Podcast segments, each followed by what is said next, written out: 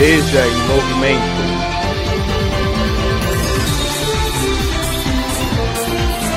Veja em movimento.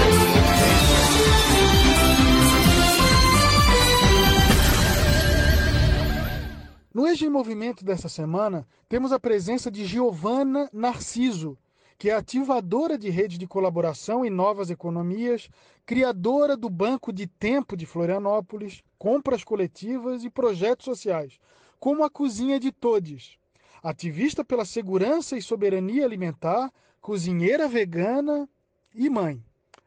Giovana, tudo bem? Seja bem-vinda à EJA, seja bem-vinda ao EJA em Movimento. Há algumas semanas já estamos discutindo com os estudantes sobre agronegócio, sobre a agroindústria, sobre agrotóxicos, né? E sobre a questão da alimentação saudável.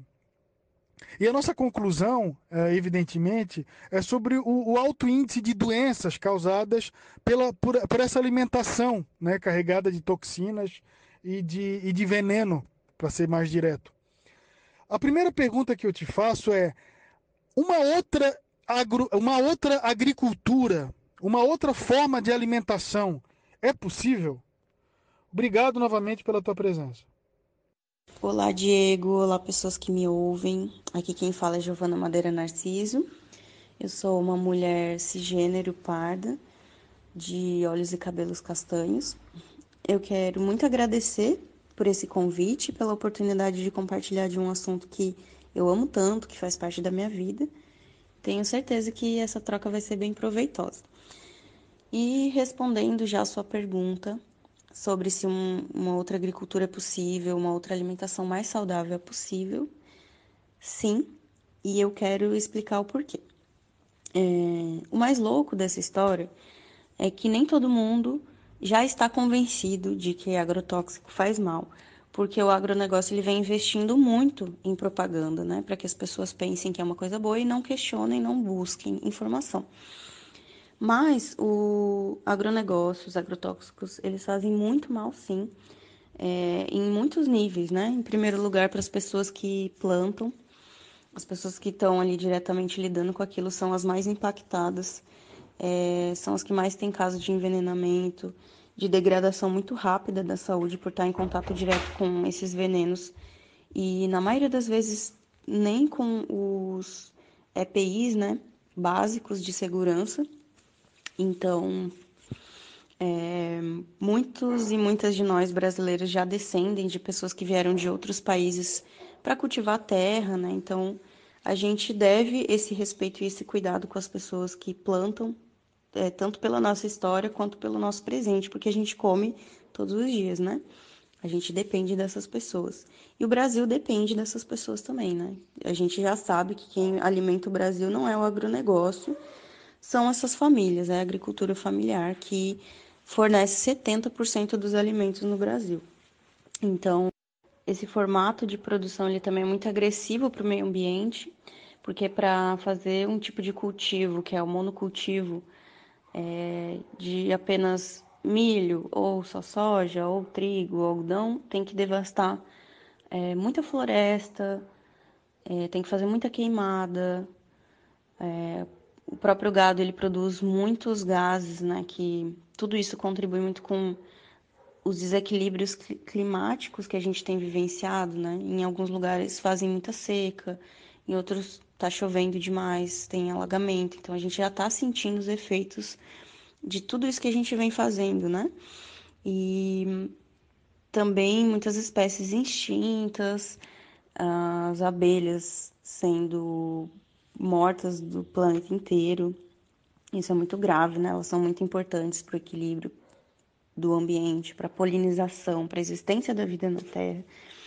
Então, fazendo uso de agrotóxicos, a gente contamina o solo, contamina os rios, é, a gente contamina uma área muito grande, muito além do que aquela que está sendo plantada e acaba atingindo pessoas que estão ali, né? E animais também. E para quem consome também é muito impactante, porque, inclusive, 10 anos atrás teve um estudo né, relacionando quanto agrotóxico foi usado nas lavouras, e o resultado é que o brasileiro médio consome 5 quilos de agrotóxico, né? Por pessoa. Isso foi há 10 anos atrás. Hoje em dia, com a legislação mais aberta ainda, deve estar tá pior. É...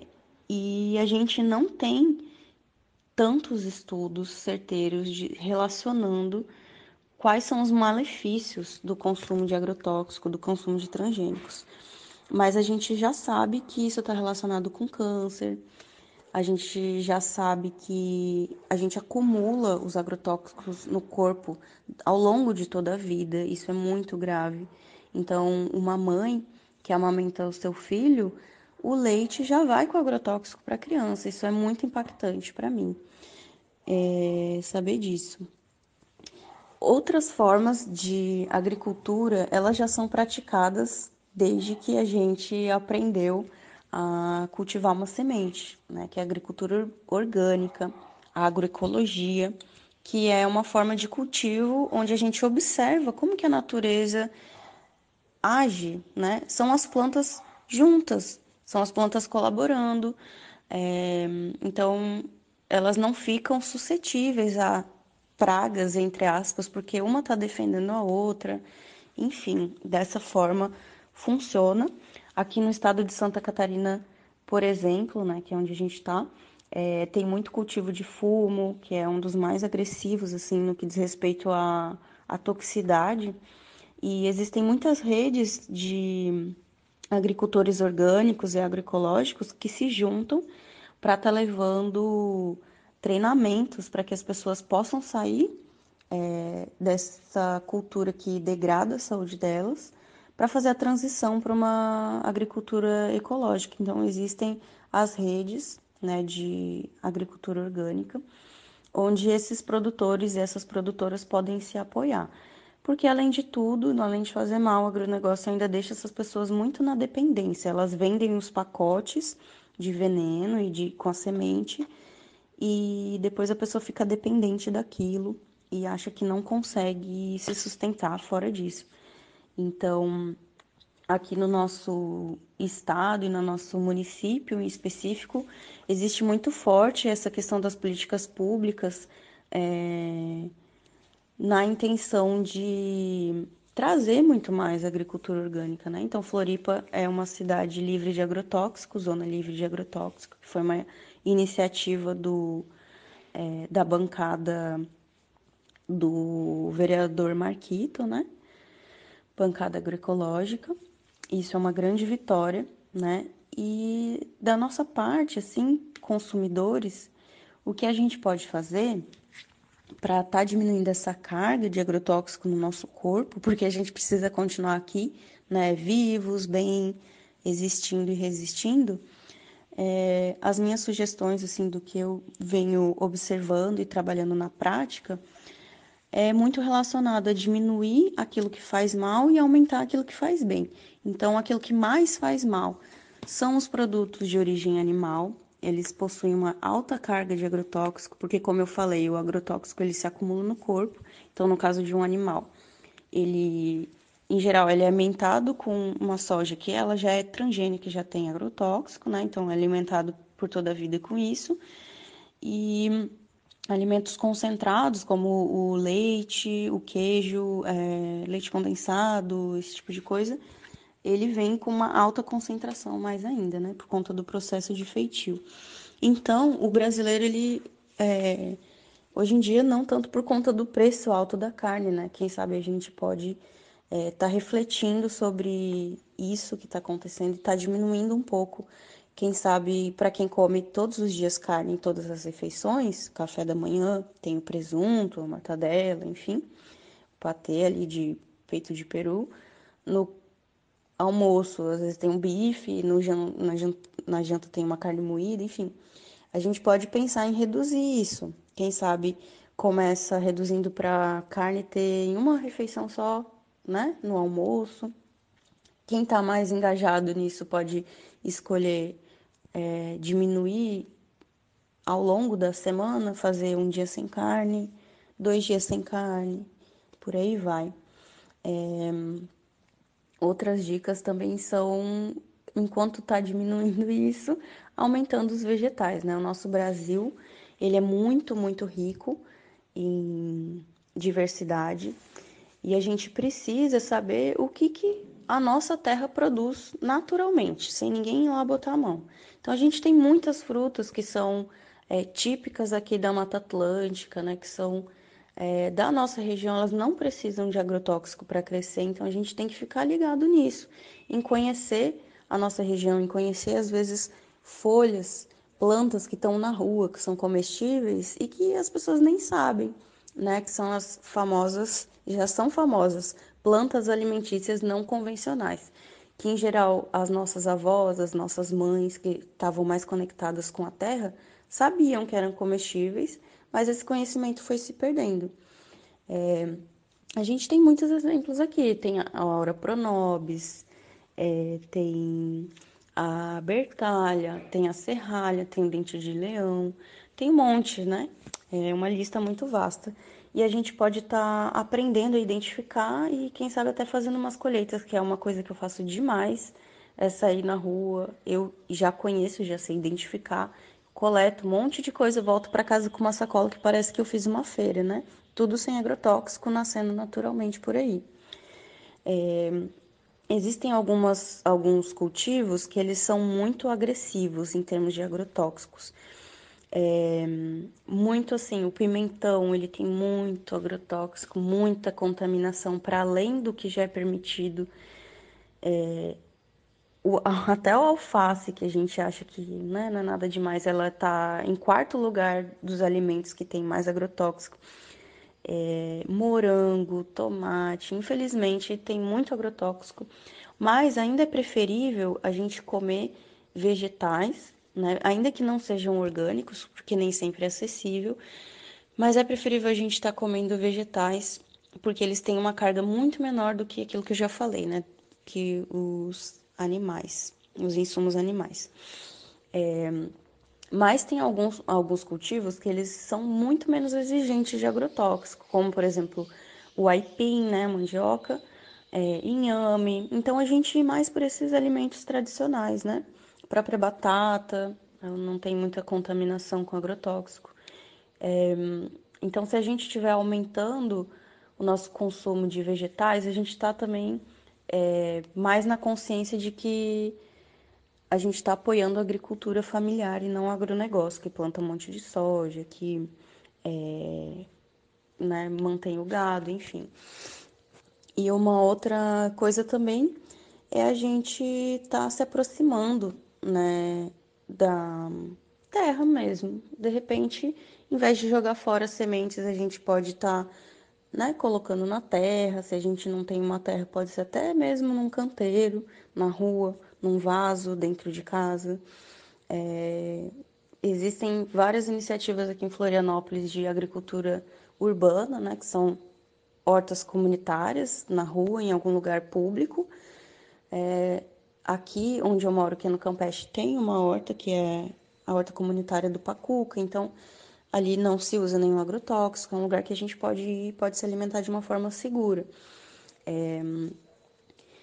E também existe um projeto chamado AgroRua, que inicialmente juntou pessoas que são moradoras, estão em situação de rua e que começaram a plantar, né? Então, isso é uma coisa muito valiosa, a gente ter isso nas mãos, essa autonomia de plantar, de colher e de comer Existe também um conceito chamado gentileza urbana, né? Que são as pessoas que plantam é, para fora dos, da sua cerca ou coladas na sua cerca para que as pessoas também possam aproveitar. De repente é um chazinho que a gente colhe e que já pode acrescentar ali, né, na nossa noite, tomar um chá, é, colocar uma folha na nossa salada, um tempero, enfim. Tudo isso é muito útil para a gente melhorar a nossa saúde através da alimentação, fugindo um pouco dessa questão do agronegócio.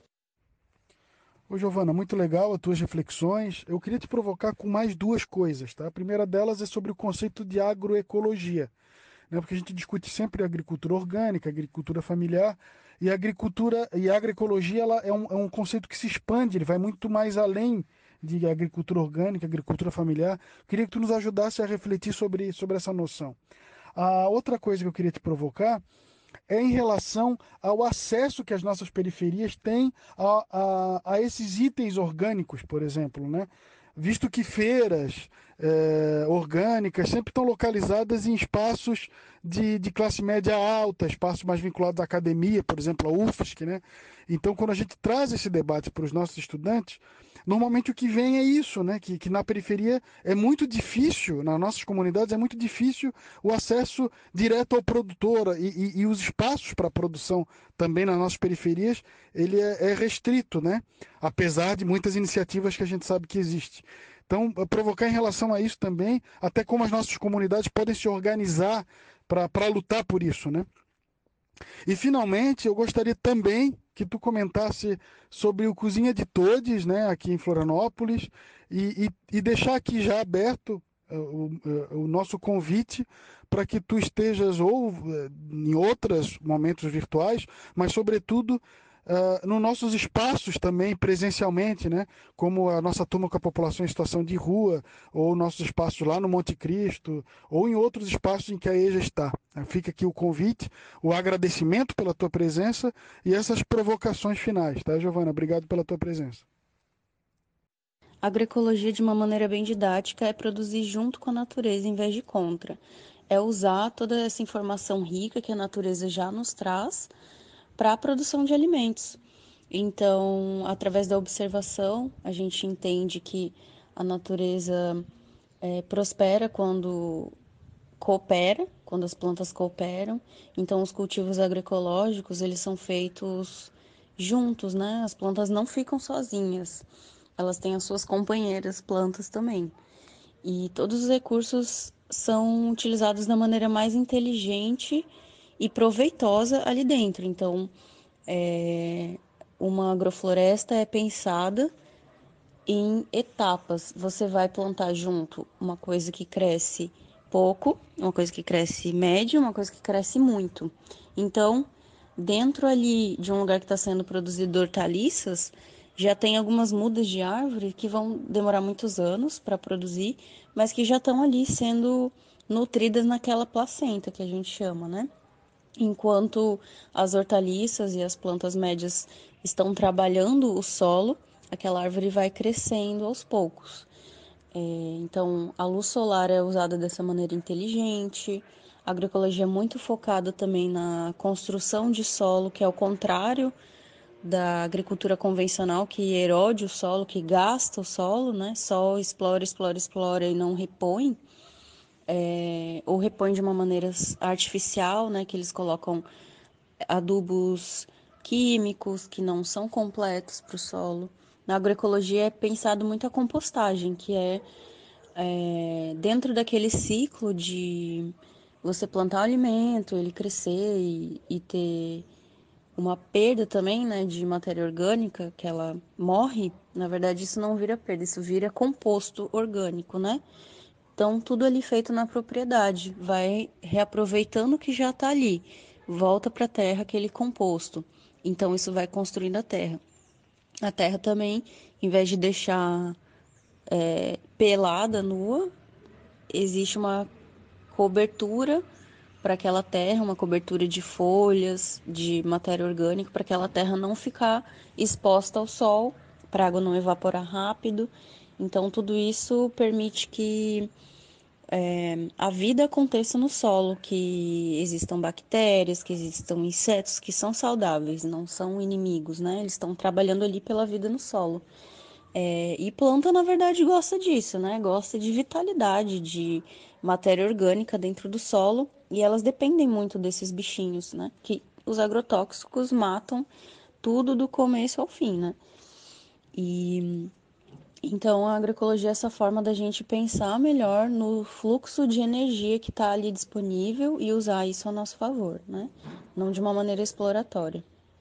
Essa questão das feiras é muito importante. A gente precisa realmente se reconectar com as pessoas que estão no campo. É difícil para elas fazerem, além desse trabalho de plantar, também o trabalho de criar uma rede de clientela na cidade. Então, é o nosso papel também ajudar nessa ponte. Cada bairro tem diferentes dias, mas sempre costuma ter uma feira, né? No centro mesmo, todo sábado tinha uma feira orgânica.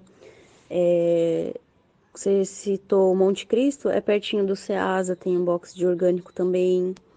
É, um equipamento muito incrível de distribuição de alimentos é o próprio Direto do Campo aqui no nosso município, né? Foi realmente um equipamento criado para trazer mais esses alimentos de qualidade do entorno e num valor acessível. Então, por mais que ele não seja orgânico, é, seja convencional, como se diz, né, que são os que utilizam agrotóxicos, a gente consegue ter estratégias para se alimentar de uma maneira apropriada, indo num sacolão. É, porque atualmente no Brasil não são os orgânicos que vão promover a segurança alimentar, ou seja, uma nutrição adequada para as periferias. É muito por uma questão de valor mesmo, de preço, porque se a pessoa tem uma renda limitada, é muito dificilmente ela vai escolher pagar mais num valor, num alimento orgânico, se ela pode pagar menos num alimento convencional, mas dessa forma comprar mais comida, né? É, e não tá errado não a gente pode adotar estratégias para estar tá comendo melhor, é, mesmo não comendo tudo orgânico. Algumas estratégias que eu recomendo é a gente ir mesmo no direto do campo, ir no sacolão e ver aquilo que está mais barato, aquilo que está mais abundante. Em geral, são as frutas da época. E as frutas que vêm naturalmente na estação, elas não usam tanto agrotóxico. Então, quando tiver uma abundância de maracujá ele tiver barato, é porque já está na época dele mesmo. Mamão, uma manga. É, ficar atento é, no que está pronto, que a natureza está oferecendo prontamente. E consumir mais frutas, consumir mais vegetais. Então, já tem vários estudos, inclusive nesse contexto da pandemia, é, isso com relação a pessoas veganas e vegetarianas, ou seja, que não comem carne que tiveram muito menos incidência de pegar Covid, de desenvolver é, situações mais complexas com Covid. Isso é relacionado a quê? A alta ingestão de vegetais. Então, a gente já sabe que comer vegetais aumenta a nossa saúde, aumenta a nossa imunidade, né? É, e as folhosas são é, coisas acessíveis, em geral, mesmo orgânicas. Então, se você vai num sacolão, num direto do campo, que tem uma seção lá de orgânicos. Dá para comprar tudo convencional e comprar uma alface orgânica, porque em geral não vai ser tão mais caro, uma couve orgânica. Essas são estratégias que a gente pode ter. Outras estratégias que a gente pode adquirir é realmente criar compras coletivas, que essa área de atuação eu tenho trabalhado bastante atualmente, que é realmente ver a demanda da comunidade, o que está sendo mais consumido. É arroz? É óleo? É feijão? É orgânico, né? Tipo, é, batata, é, cenoura, cebola, essas coisas. Bom, então, como que a gente pode acessar quem produz? Daí eu vou lá, faço uma pesquisa grande, vejo quem está mais perto, quem tem o melhor valor, recolho o pedido das pessoas dessa comunidade desse grupo, olha, vou pedir arroz orgânico Terra Livre, que é do movimento Sem Terra. Maravilhoso esse arroz.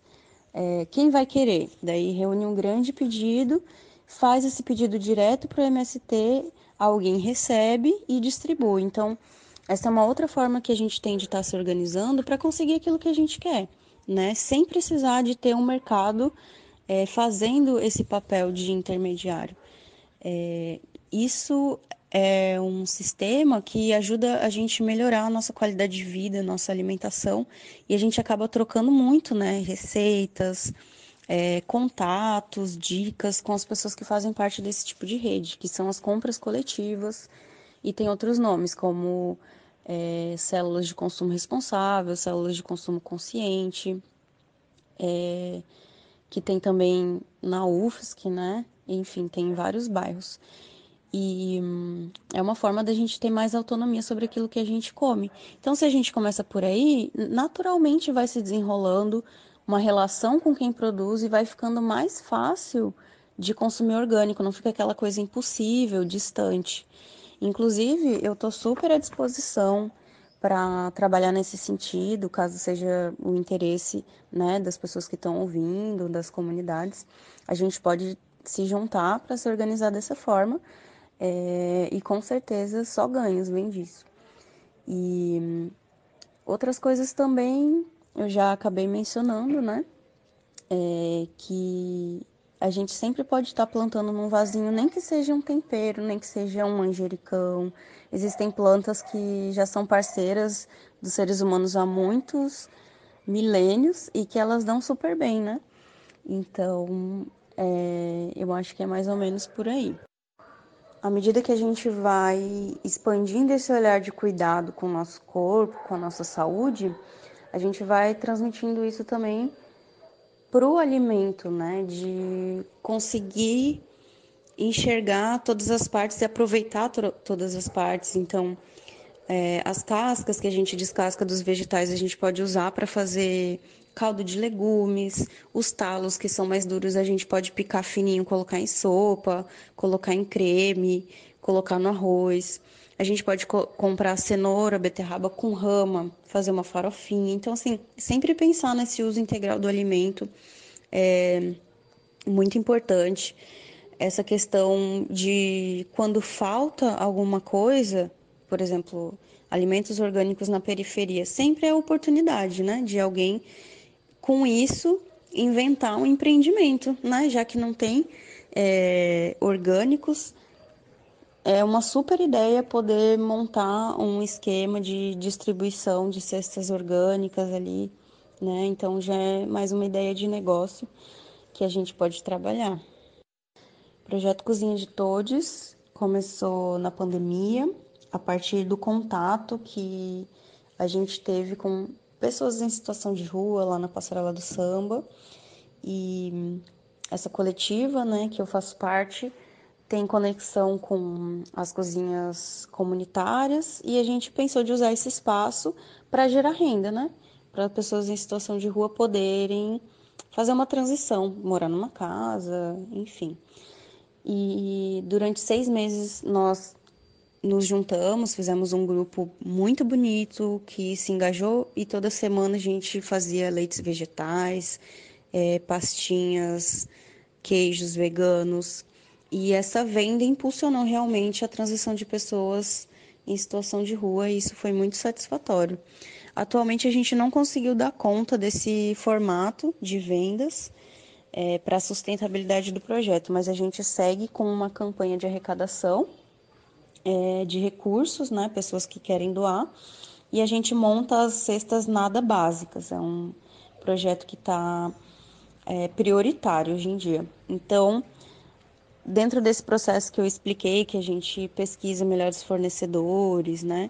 A gente vai lá com os recursos que a gente tem e faz o nosso melhor, compra os melhores alimentos muito variados, né? Além do básico, por isso que o nome é cesta nada básica. E a gente coloca as verduras é, orgânicas também, e, produtos de limpeza e higiene pessoal. E atualmente a gente está conseguindo atender 60 famílias, né? Tanto em transição quanto em vulnerabilidade. Então, é um projeto que traz muita satisfação nesse contexto de é, segurança e soberania alimentar. E a gente está funcionando hoje em dia mensalmente no presencial, quando a gente vai distribuir esses alimentos nas cestas, mas no virtual é o mês todo, né? E eu agradeço demais o convite para estar presente. É um Vai ser uma honra para mim, já me coloquei à disposição.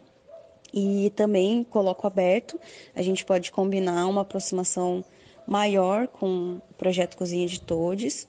Vai ser uma alegria para a gente ter pessoas interessadas. E eu acho que é isso. Me coloco à disposição para mais informações. Agradeço mais uma vez pela oportunidade de estar aqui compartilhando com vocês. E eu fico disponível para os próximos contatos. Um grande beijo.